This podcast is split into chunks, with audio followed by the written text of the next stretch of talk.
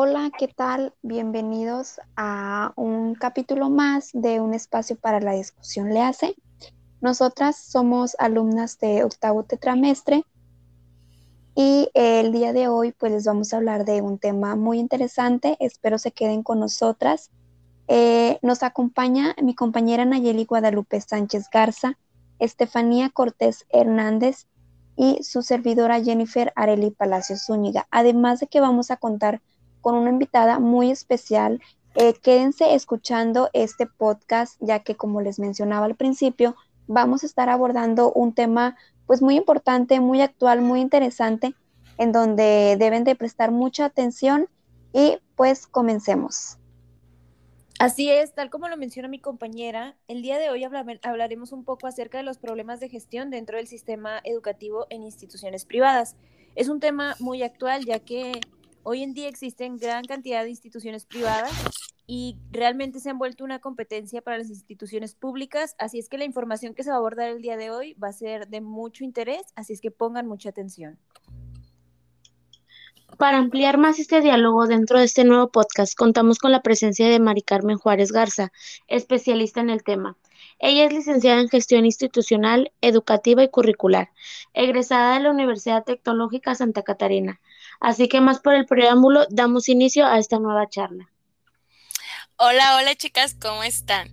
Para mí es un placer estar con ustedes, poder platicar, tener una plática así, este, muy padre sobre lo que es la gestión dentro de una institución privada, ya que muchos, muchos, muchos, muchos de los egresados en, a nivel educación, por así llamarlo, este, como primer empleo tienen el entrar a una institución privada. Bueno, pues muchas gracias primero que nada por acompañarnos el día de hoy. Y pues antes me gustaría saber cuáles son los principales problemas que enfrenta usted como subdirectora, eh, pues dentro del sector privado, ¿no? Ya que sabemos que usted se encarga en una institución que es de índole privado y pues para esto sabemos que en cualquier institución y más en los institutos privados, pues hay una gran responsabilidad. Entonces queremos que nos hable un poquito más de esto para ampliar más este diálogo. Claro, claro. Este, como tú lo mencionas, este, hay muchas problemáticas a nivel educación privada, en instituciones privadas. Una de estas es buscar alternativas. Como bien sabemos, nosotros damos una alternativa, damos un plus. Por eso buscan mucho los padres de familia una institución privada, porque obviamente les favorece a ellos decir de que mi niño está en tercero de preescolar y ya sabe leer y cosas así. Este, también el pensar en la economía. Claro está que nosotros damos un plus, este, y los padres de familia pues también a veces quieren ese plus, pero no tienen las herramientas, eh, el lado económico, por así llamarlo, pues para dárselos a sus hijos. Entonces, buscar el pensar en la economía de los padres de, de familia, este, hacer planes de pago y cosas por el estilo. El entender hoy en día la problemática. Sabemos lo que estamos pasando actualmente. Estamos en, una pandemia mundial. Todavía las cosas no están este, a flote. Todavía estamos pues en casita, resguardados y todo. Y pues sabemos que el lado económico pues está afectando mucho. Ah, también el saber que hay este cortes de luz, cortes de agua y las clases son en línea, entonces el internet y todas estas cositas, estas problemáticas que se nos atraviesan, tender a darles una solución a los padres de familia.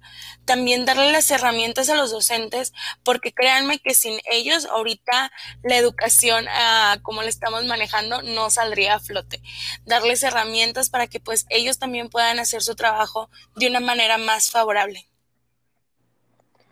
Es correcto, realmente lo que siempre recalca la sociedad es que estudiar en una institución privada es realmente costoso. Y debido ahora a la pandemia, muchas de familias se fueron para abajo económicamente y prefirieron dejar a sus hijos sin educación con tal de pagar sus servicios. Por ejemplo, ahora en la educación es muy importante tener en nuestras casas internet para recibir la educación que se merece y que los niños o niñas reciban una excelente eh, educación de calidad. Así es. Y mira, Nayeli, para complementar un poquito tu respuesta, me gustaría mencionar que un estudio realizado por el INEGI señala que un alumnado de entre 3 y 29 años que sí estuvo inscrito en el ciclo escolar 2019-2020 desertó el sistema educativo privado en el ciclo 2020-2021 en primera instancia debido a lo que ya nos menciona la licenciada, la pandemia ocasionada por el COVID-19 y como segunda razón por falta de recursos económicos. Se estima que aproximadamente 1.8 millones de alumnos decidieron cambiarse a instituciones públicas. Realmente sí es una gran problemática ya que sumando el costo de las mensualidades de la institución privada, aunado al costo de los servicios, al tener que comprar los recursos necesarios como por ejemplo una computadora, una tablet, un celular, pues realmente se disparan los gastos y muchos padres no pueden costearlos o incluso hay muchos padres de familia que se han quedado sin empleo debido a la pandemia. Así es que sí, sí ha generado una gran problemática en las familias que tenían a sus hijos en este tipo de instituciones. No sé qué, qué opina usted, licenciada, al respecto. Claro, claro, este, estás en todo lo correcto. Este, tuvimos una gran diferencia de alumnado del ciclo pasado a este que acabamos de terminar. Les voy a platicar un poquito de la problemática, por así llamarlo, eh, a nivel preescolar. Nosotros en, en el colegio manejamos preescolar y primaria, ¿verdad? A nivel preescolar, vamos a ponerlo el ciclo pasado, tuvimos un alumnado de 10 alumnos y este ciclo que acabamos de terminar, pues realmente no tuvimos un grupo de primero de preescolar, ya que no teníamos alumnos, o sea, no había nadie inscrito y pues el grupo de primero de preescolar se cerró. Nos pasamos al grupo de segundo de preescolar. El ciclo pasado tuvimos un alumnado de 20 este, alumnitos, este, y este ciclo solamente tuvimos dos alumnos, o sea, bajó la cantidad enormemente. Y en el grupo de tercero de preescolar solamente tuvimos este ciclo a 15 alumnos, a diferencia del pasado que también fueron 20. Entonces, tuvimos en total solamente en preescolar 17 alumnos.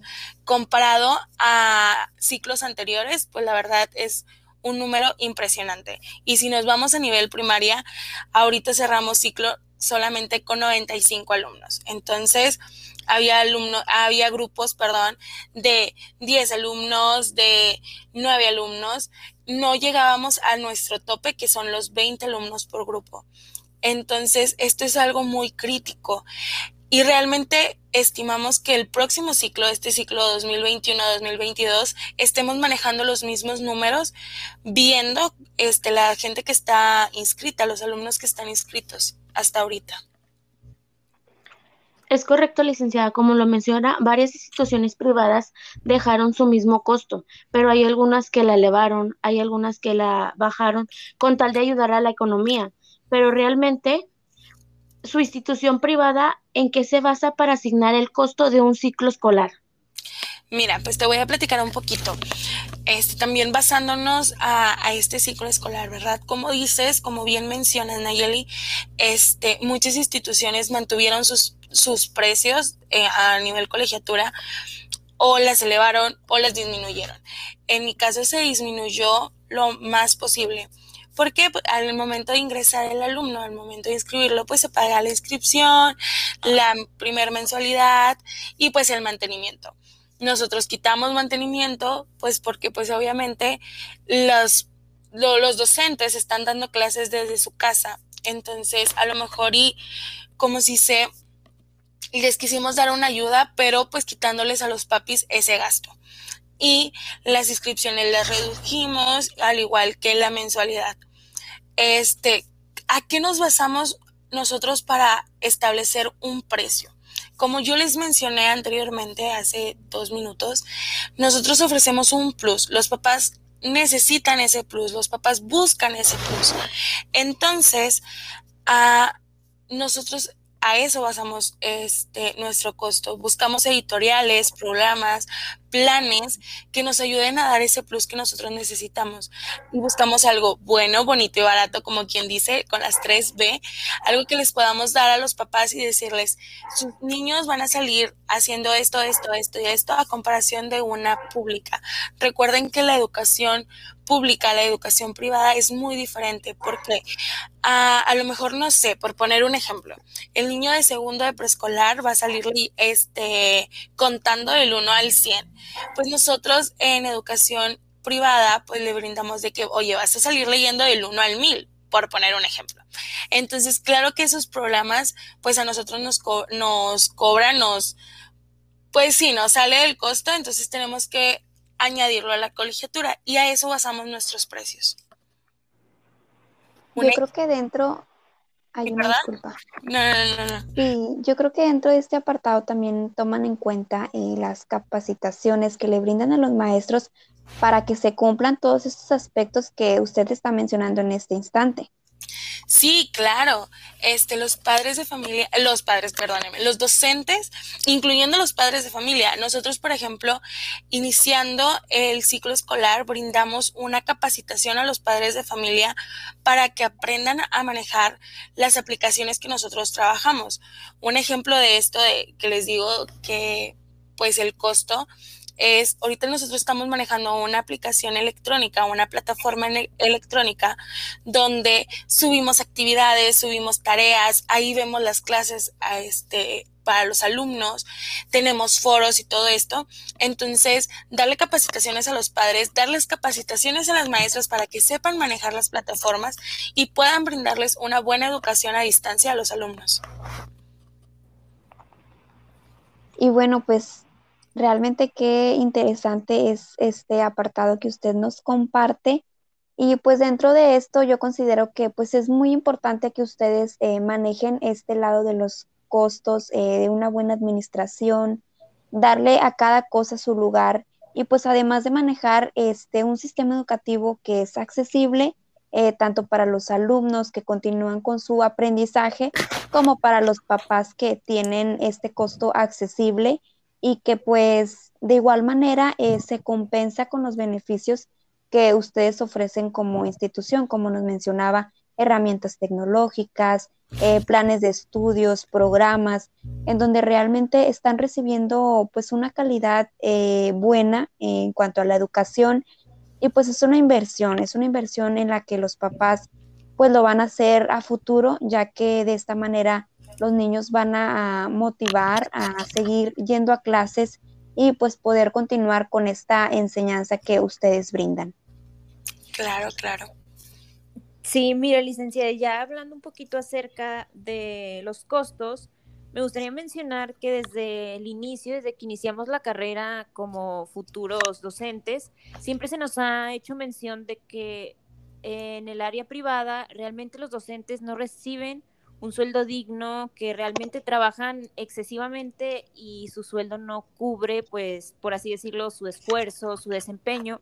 Así es que a mí me gustaría saber si realmente es así, realmente los docentes sí reciben un sueldo digno de acuerdo a su esfuerzo, a su desempeño, porque como bien sabemos, creo que es algo que siempre se, se ha mencionado en cuestión de que si vas a estudiar en un colegio, no te van a pagar bien. Así es que a mí me gustaría saber ¿Cómo se maneja este aspecto en la institución en la que usted labora? Mira, pues te voy a platicar. Este, como todos, ¿no? Yo también soy egresada, este, trabajé y ya tengo ahorita añitos de experiencia y obviamente cuando yo empecé fue lo mismo, ¿no? Por todos lados te bombardean de información de que no, es que no les pagan bien y eso y Ahorita yo como subdirectora, en esta institución sí he trabajado muy de la mano con la directora para verlo. porque Los maestros hoy en día están dando todo de sí. Todo, todo, todo de sí porque están trabajando horas extra que muchas veces este sí se paga, pero realmente no podemos dar abasto, me explico. Este, tratamos de darles un buen sueldo, ofrecerle lo mejor para que ellos estén motivados a dar el sí. El plus que necesitamos, ese plus este, esencial, porque si no, el colegio no saldría a flote. Necesitamos tener bien a los, a los docentes para que puedan dar todo de sí. Este, claro está que también con un excelente ambiente laboral o algo pacífico, algo amistoso y pues brindarle todas las herramientas y entre las herramientas que están pues obviamente es el sueldo, un sueldo digno. Bueno, fíjense que en este apartado me gustaría agregar que pues realmente ustedes están dándole ese valor que el docente está teniendo hoy en día, a pesar de que pues ha sido difícil la situación, ustedes realmente eh, se han puesto en el lugar de ellos y pues es importante que ustedes piensen en sus docentes y de esta manera pues buscar el remunerar por su dedicación, eh, por el esfuerzo que, ellos hacen día a día. Sabemos que pues no es un trabajo este, sencillo, se requiere de mucha dedicación, eh, mucho tiempo, que como usted lo mencionaba, son horas extra que pues en ocasiones eh, no son bien pagadas, eh, en este caso ustedes sí lo están considerando. Y pues para este apartado, pues me parece sumamente importante que ustedes se preocupen y valoren eh, los docentes que tienen. Sí, sí, sí, claro, este, tenemos que trabajar de la mano. Realmente, o sea, ustedes a lo mejor ahorita todavía no les toca hacer como que esas prácticas, o no sé, chicas, están haciendo prácticas, ya han trabajado, a ver, platican ustedes también cómo van en esa cuestión. Sí, en el aspecto de, de las prácticas, este, pues sí hemos ejercido, pero no como tal en lo presencial. Entonces, eh, me gustaría escucharte, compañera, ¿qué es lo que ibas a mencionar? Sí, claro, realmente nosotros también la, la pandemia nos afectó mucho en ese aspecto. A nosotros nos hubiera encantado ya estar haciendo prácticas dentro de un ambiente educativo, dentro de una institución, para ver cómo funciona más que nada eso de la gestión pero realmente por causas de la pandemia pues no se pudo realizar. Así es que sí nos parece muy interesante que nos esté platicando acerca de esto, ya que como lo mencionábamos hace un, hace un ratito, pues realmente quizá lo más probable es que nuestro primer empleo sea dentro de una institución privada. Así es que sí está, no está de más este, conocer un poquito más acerca de cómo se manejan, y también reconocer que no todas las instituciones privadas son la misma cosa, ya que todos catalogan a las instituciones privadas como abusivas, que no les pagan a los docentes, pero ya usted nos está mencionando que realmente no es así, que no todas se manejan de la misma manera y no todas se gestionan igual. Así es que sí me parece muy, muy interesante hasta ahorita lo que, lo que nos ha platicado.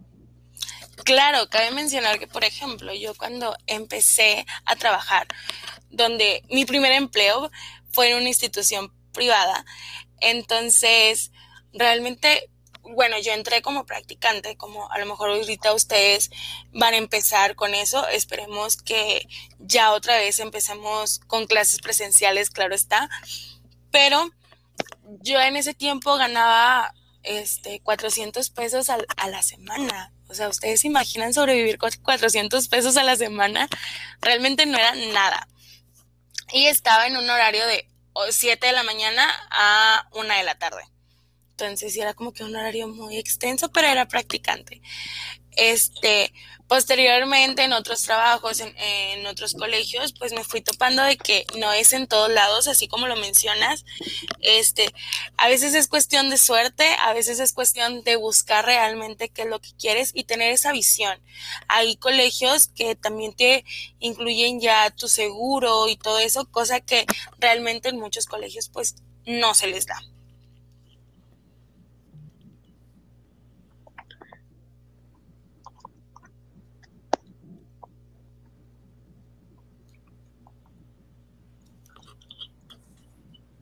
Sí, realmente considero que tiene mucha razón en lo que menciona. Y pues realmente hablando ya del desempeño de los docentes, ¿realmente considera usted que en su institución están bien capacitados para brindar una educación de calidad eh, dentro del sector privado? Claro, mira, a nuestros docentes nosotros los capacitamos. Creo que ustedes este, saben un poquito de esto. Eh, una vez al mes aproximadamente, pues tenemos nuestro consejo técnico. Entonces nosotros aprovechamos para tener a los maestros en constante capacitaciones. ¿Para qué? Para que ellos puedan brindar una buena educación.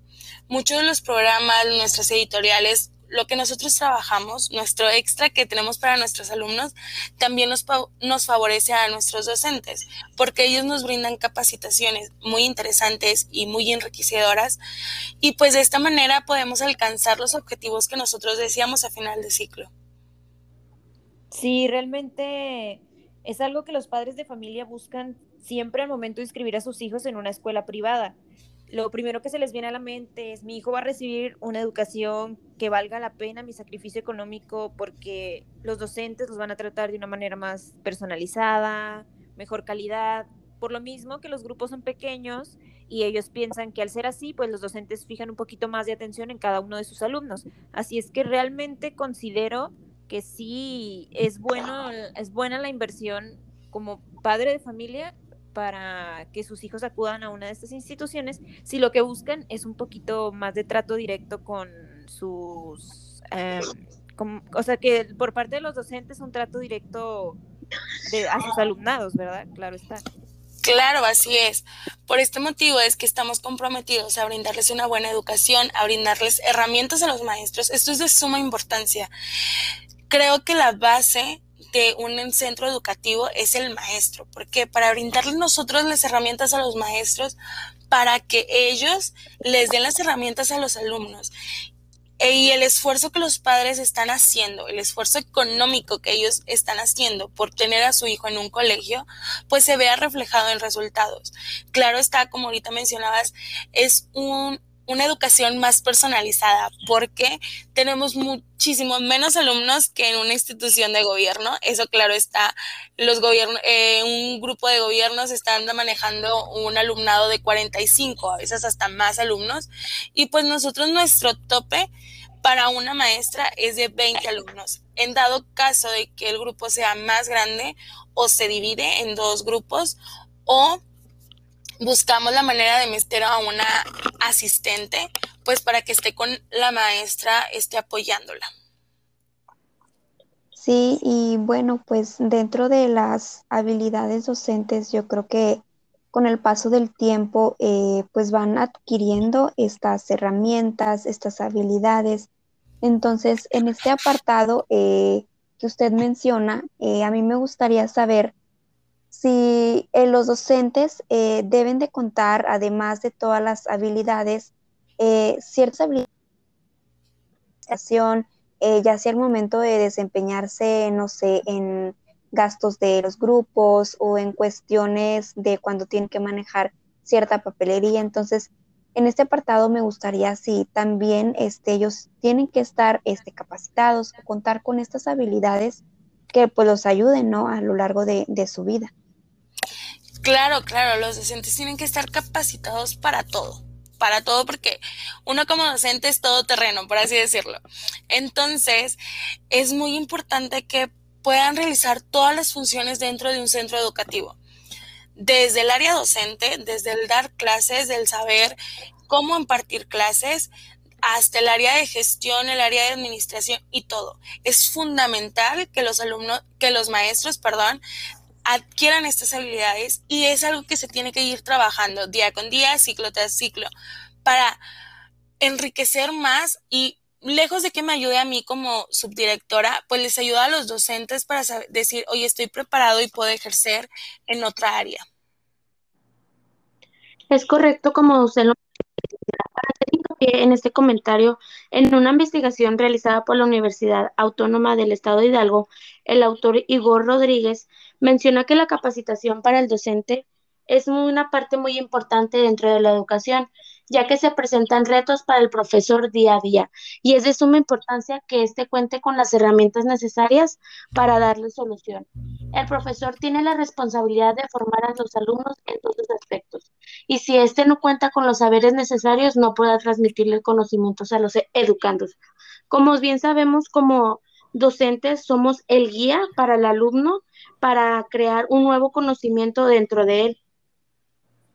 Claro, claro. Como se lo mencioné anteriormente, las capacitaciones son de suma importancia.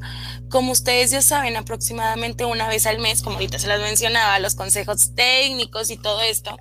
Entonces, aparte de realizar los productos que la SEP nos pide, que son demasiados, aprovechamos también para capacitar a nuestros docentes. Y cabe mencionar que también se les da conferencias motivacionales. Estas son de suma importancia en las capacitaciones docentes, porque a quien no nos gusta que nos estén motivando en nuestro trabajo. A ver, chicas, ustedes díganme, ¿les gusta que las motiven en su escuela? Sí, yo creo que esto es muy importante. Claro. claro. Entonces, pues nosotros nuestro trabajo también, como se los he dicho, creo que a lo largo de esta charla, de esta plática, es muy importante tener a los docentes contentos, tener a los docentes en un buen ambiente. Entonces, lejos de estarles dando más trabajo de, oye, tienes que estudiar esto, esto, esto, también es motivarlos, decirle, oye, estás haciendo un excelente trabajo, oye, estás sacando el grupo adelante.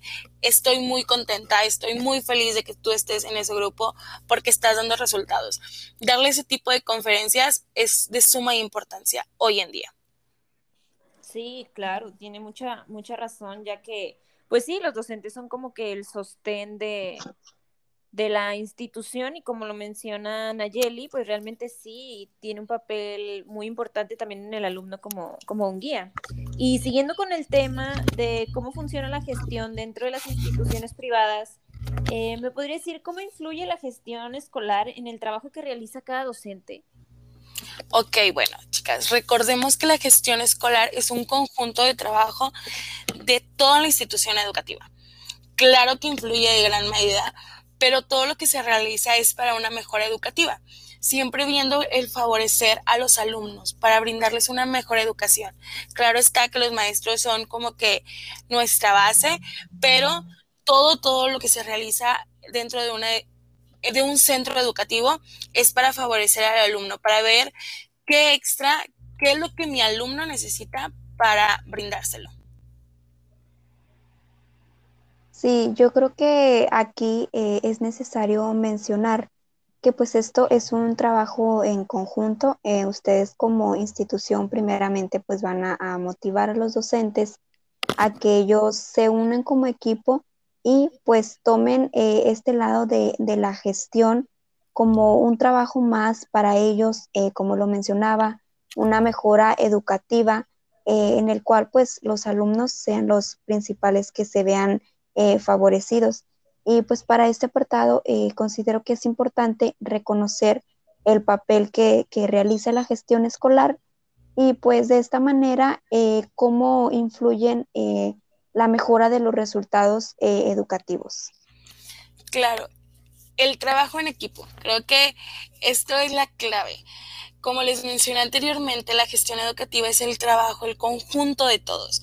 Entonces, para tener buenos resultados, para sacar adelante nuestro ciclo escolar, para sacar adelante los resultados del alumno, para sacar adelante al alumno, creo que tenemos que trabajar todos de la mano todos, todos, todos, todos, desde la directora, subdirectora, maestros, padres de familia, todos tenemos que ir de la mano. Tenemos que saber trabajar de la mano para poder dar buenos resultados.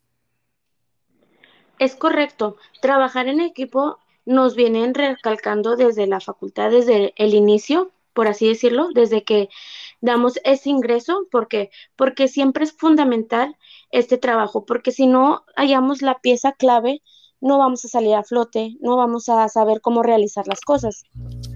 Asimismo, licenciada Mari, es importante el trabajo en equipo que realiza la institución para cubrir todas las áreas necesarias, un mejor servicio en la institución privada.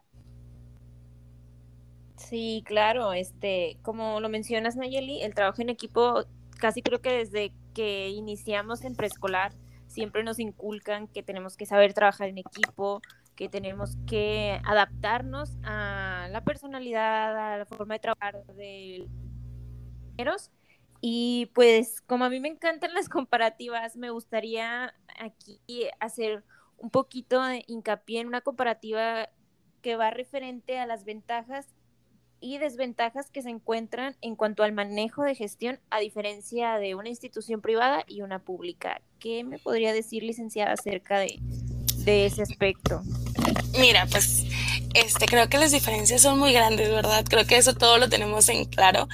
Este, creo que a diferencia de una institución privada a una pública, no es tanto este, ese trabajo como podemos manejarlo. A ver, este, que van de la mano, vaya.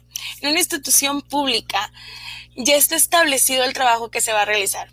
Ya está cómo lo vas a hacer y cómo se va a trabajar. Y esa es una gran ventaja y una gran desventaja. Sabemos que la educación es muy, muy flexible, pero también es muy rígida. Nosotros cada ciclo, hablando en la institución privada, buscamos el cambio para mejorar. El cambio, en cambio, en una institución pública ya está algo marcado y es algo que esto tienes que hacer.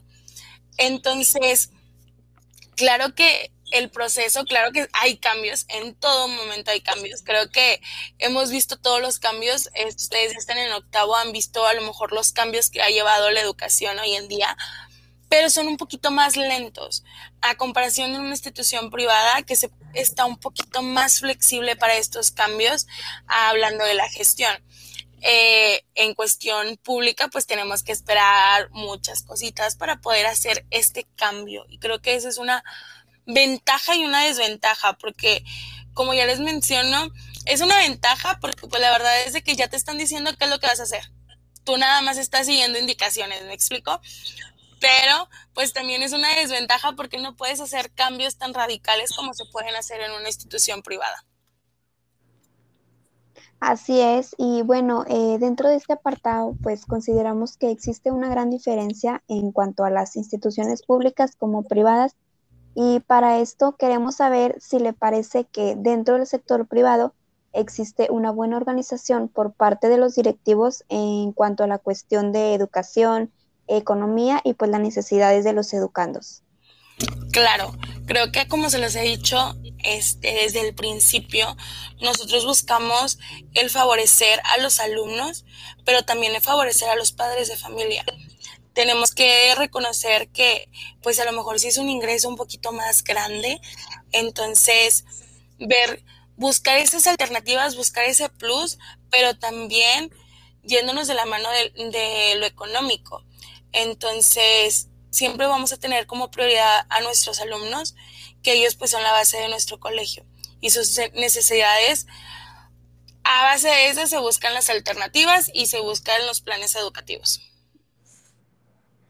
Para continuar con el tema, licenciada Mari, ¿considera que la calidad, educativa es superior a las escuelas públicas? Claro, creo que eso todos lo tenemos un poquito ya más relacionado.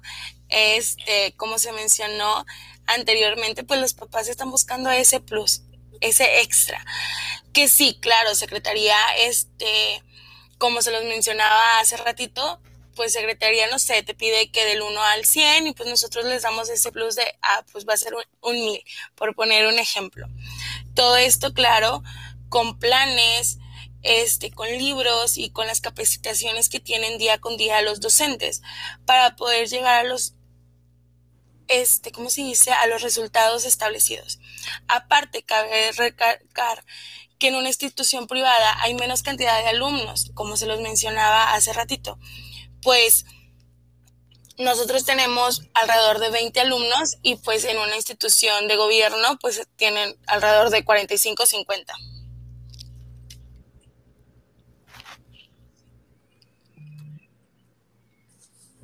Sí, realmente hablando de calidad educativa, ¿cuáles son las primeras problemáticas que se presentan en México en cuanto a la educación privada? Mira, pues algo de lo que nosotros tenemos una problemática es las herramientas que se nos proporcionan, más bien que no se nos proporcionan. Este, hemos tenido problemitas con los libros, que es una herramienta fundamental. Claro está que nosotros metemos un plus, nosotros trabajamos libros extras de otras editoriales, pero pues trabajamos también a lo que nos da Secretaría de Educación. Muchas veces la cantidad de los libros que nos proporcionan no van acorde con la cantidad de alumnos que tenemos. Un ejemplo, podemos tener en el grupo de quinto grado este, un alumnado de 50, bueno, no, 50 no, 20 alumnos y nada más se nos proporcionan 10 libros. Entonces tenemos que buscar alternativas pues para trabajarlo de la SEP, pero con el material que nos dan. Sí, como usted lo menciona, en ocasiones pues no se brindan las herramientas adecuadas para satisfacer las necesidades del alumno. Eh, para esto, en un artículo publicado por Acta Educativa en el año 2017, se mencionó que existe una profunda desigualdad en este sentido, debido a que en México aún carece de muchas oportunidades en este ámbito, donde docentes y alumnos se encuentran inmersos en una crisis educativa, donde se visualizan que los sectores con mayores ingresos son los que tienen acceso a la educación. Así es, Jennifer. Dentro del sistema educativo en México, en ciertas ocasiones se carece de herramientas para brindar un óptimo proceso educativo. De esta manera, licenciada Mari, ¿cuáles considera que son las principales necesidades que debe atender el sistema educativo? Mira, yo te puedo, este, les he hablado a lo largo de la charla sobre las capacitaciones que nosotros este, les ofrecemos a los maestros, pero claro está que pues no todos los maestros reciben estas capacitaciones. Es algo fundamental que los maestros, no nada más de mi institución, sino de todas las instituciones, pues reciban pues su capacitación, ¿no? Para que le puedan dar este enseñanza, una buena enseñanza a los alumnos.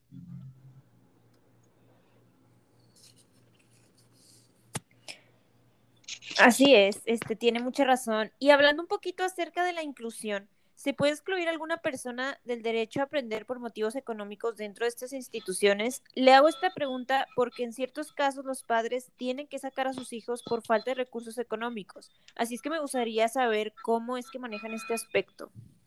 No, la verdad es que todos tenemos derecho a la educación y no se le puede excluir a nadie.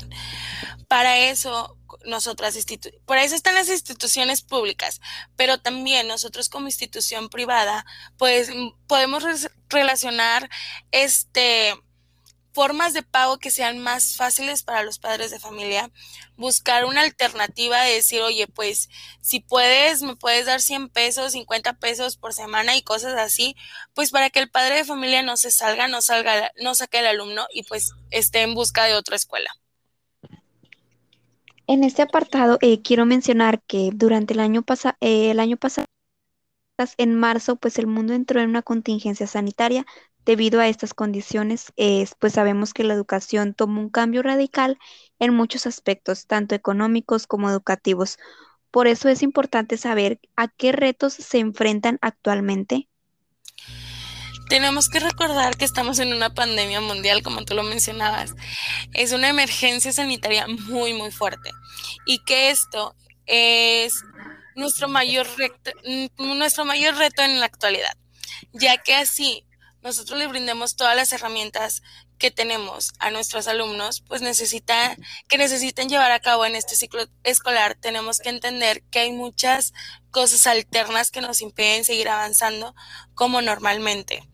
El tener las clases en línea está muy bien, claro está, pero tenemos que ver también que las necesidades que tienen nuestros alumnos y que hay situaciones que están fuera de nuestras manos. Como se los mencioné anteriormente, pues hay cortes de energía, hay cortes de internet o los no tienen en dónde conectarse y todo esto pues nos retrasa el, lo que nosotros queremos avanzar. Al inicio de la pandemia, pues se trabajó de una manera muy favorable y todo parecía ir perfecto, ya que los padres de familia también estaban haciendo home office. Pero actualmente ya hay muchas empresas que retomaron sus actividades y nuestros alumnos no tienen el, apoyo de su papi de su mami para conectarse o no tienen este, en dónde conectarse. Nuestro reto es seguir buscando alternativas para que los alumnos vayan, no se vayan de cero y que pasen y que no pasen de largo este ciclo escolar realmente. Es importante reconocer el cambio que se dio desde el año pasado en las instituciones tanto públicas como privadas a causa de la contingencia del COVID-19. En términos generales, ¿cómo describe la gestión en los, en los sectores privados a partir de la pandemia? ¿Buena, regular o mala? Es buena, pues porque nosotros tenemos que trabajar de la mano en conjunto y tenemos la misma visión, el alumno. Todos trabajamos para brindarle una buena educación a ellos. Este, tener las herramientas que va a necesitar a futura. La gestión educativa la formamos todos y eso es conveniente y pues sale algo bueno. Sí, realmente tiene mucha razón, licenciada. Considero que eh, tanto en sector privado como en público, pues tienen sus cosas, tienen sus ventajas, sus desventajas, pero pues realmente de eso se trata, de ir siempre como que para adelante, buscando como principal objetivo el bienestar de los alumnos y sobre todo que logren aprender, ya que ahorita más que nada con la pandemia sabemos que los docentes del futuro van a tener una gran tarea que es enseñar a niños que quizá vayan demasiado atrasados en cuanto al aprendizaje o que tengan problemas de adaptación por lo mismo que se acostumbraron a estar en clases en línea. Así es que algo que realmente me agrada mucho de las instituciones privadas es que implementaron el uso de plataformas que acercan un poquito más a los alumnos a su docente y que los hacen interactuar de manera más cercana con ellos para así que no se sienta ese vacío de que no estén yendo a las aulas. Claro, no se compara para nada con, con la clase presencial, porque pues realmente el acudir a una institución, el ver a tus compañeros, el ver a tu docente es algo que realmente es único, ninguna plataforma, ningún tipo de computadora, ningún recurso tecnológico va a igualar ese tipo de sensación. Así es que me parece algo muy bueno que estén luchando más que nada por el bienestar de los alumnos. Y también me gustaría añadir que esta charla me, me ha parecido en lo personal muy enriquecedora, ya que nos brindó gran información acerca de este tipo de instituciones y también por una parte nos identificamos ya que nosotras pertenecemos a una institución dentro del sector privado y consideramos que tanto las instituciones públicas como privadas tienen sus ventajas, desventajas, pues con las cuales deben seguir trabajando para obviamente mejorar la calidad educativa, pero realmente sí, si vemos los problemas de gestión existen en cualquier tipo de sector, así es que me parece muy, muy buena la información que nos brindó. No sé qué opines tú, Nayeli. Considero que la gestión dentro del sector privado brinda las herramientas necesarias para que la educación sea de calidad y gracias a esta plática queda claro que no importa si el sector es público o privado. Tenemos que hacer hincapié en ese punto porque, como bien lo mencionaste, compañera Estefanía, nosotros estamos en un sector privado y no hay que hacer de menos porque estás en un en algo público si no tiene nada que ver, ¿verdad? O sea, tenemos que reconocer ambas instituciones, tanto pública como privado. ¿Qué opinas tú, Jennifer? Es correcto, Nayeli. Eh, complementando un poco con lo que pues ya han mencionado anteriormente, pues me parece muy importante conocer más acerca de la administración que llevan dentro de las instituciones privadas y pues hacer una comparativa eh, referente a este tema que es de gran importancia. Y pues con todo lo que nos ha mencionado la licenciada, yo creo que ampliamos más nuestros conocimientos acerca de la gestión que se manejan dentro de las instituciones privadas. Eh, sinceramente, yo tenía muy poco conocimiento acerca de cómo manejaban esto y sobre todo ahora en tiempos de pandemia, ¿no? que se tuvo que cambiar todo a una modalidad que pues en lo personal todos desconocíamos. Entonces, pues nuevamente eh, agradecemos mucho su participación en este podcast y pues sus experiencias brindadas eh, como subdirectora dentro de la institución privada. Y pues aquí quisiera preguntarle si desea agregar algo. Bueno, chicas, principalmente muchísimas gracias por invitarme. Este es un honor para mí estar con ustedes, el también aprender, porque claro, ustedes están en esa fase de todavía estar estudiando y estar viendo todas las opciones que tienen. Este, son los futuros docentes y así como ustedes ahorita mencionaban, se van a enfrentar a nuevos retos. Este, nuevas aventuras, por así llamarlo. Este, estamos aprendiendo algo que la verdad en mi tiempo yo no lo vi. Entonces, ustedes están generando nuevas alternativas para, este, para enseñarle a los educandos. Este, las herramientas electrónicas hoy en día ya los alumnos te las saben manejar al pie a pa. Sinceramente creo que a veces hasta más que ustedes y que yo juntas. Entonces, ese tipo de cosas, irlo mejorando.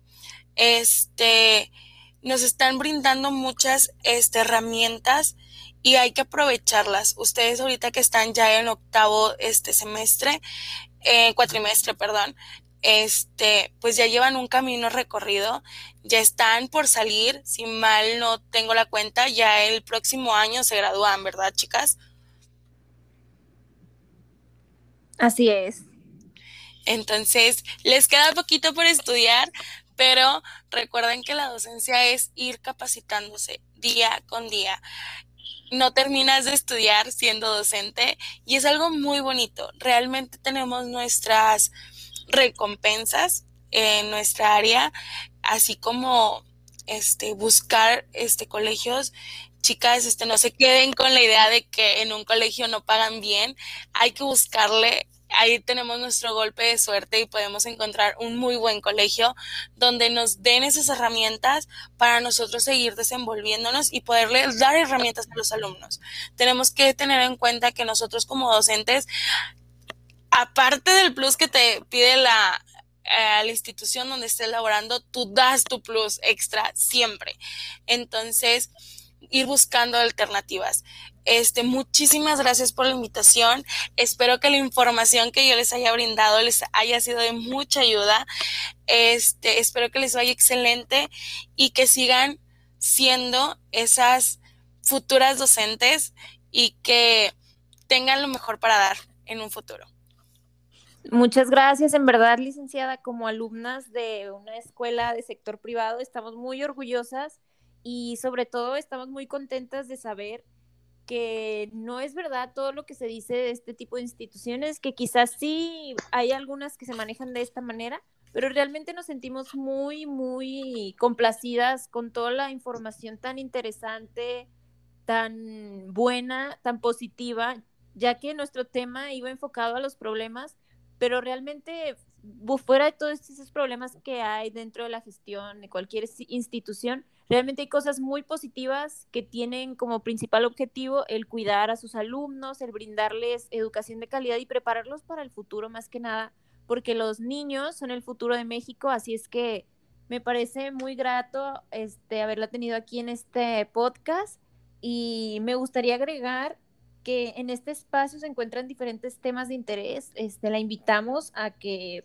pueda sintonizar cualquiera de los del resto de los temas que también son muy interesantes y abarcan temas relacionados con la pandemia, con el manejo de las emociones por lo mismo de, del COVID-19. Así es que esta no es una despedida como usted lo menciona, en algún futuro quizá nos podamos encontrar con usted y nos pueda seguir empapando de todos sus conocimientos acerca de la educación privada. Y pues muchas gracias, realmente estamos muy agradecidas con usted por dedicarnos su tiempo, por tomarse más que nada el tiempo de brindarnos cada una de las preguntas e información que nos dio y no nos queda más que agradecerle que tenga una excelente semana y sobre todo que siga como hasta ahora preocupándose mucho por, por el bienestar de sus estudiantes. Y ya sería todo de nuestra parte. Muchas gracias y no olviden revisar los podcasts que se encuentran en la sección de, eh, de este, del un, momento para discutir, le hace. Hasta luego y que tengan muy bonita semana. Hasta luego. Muchas gracias. hasta luego.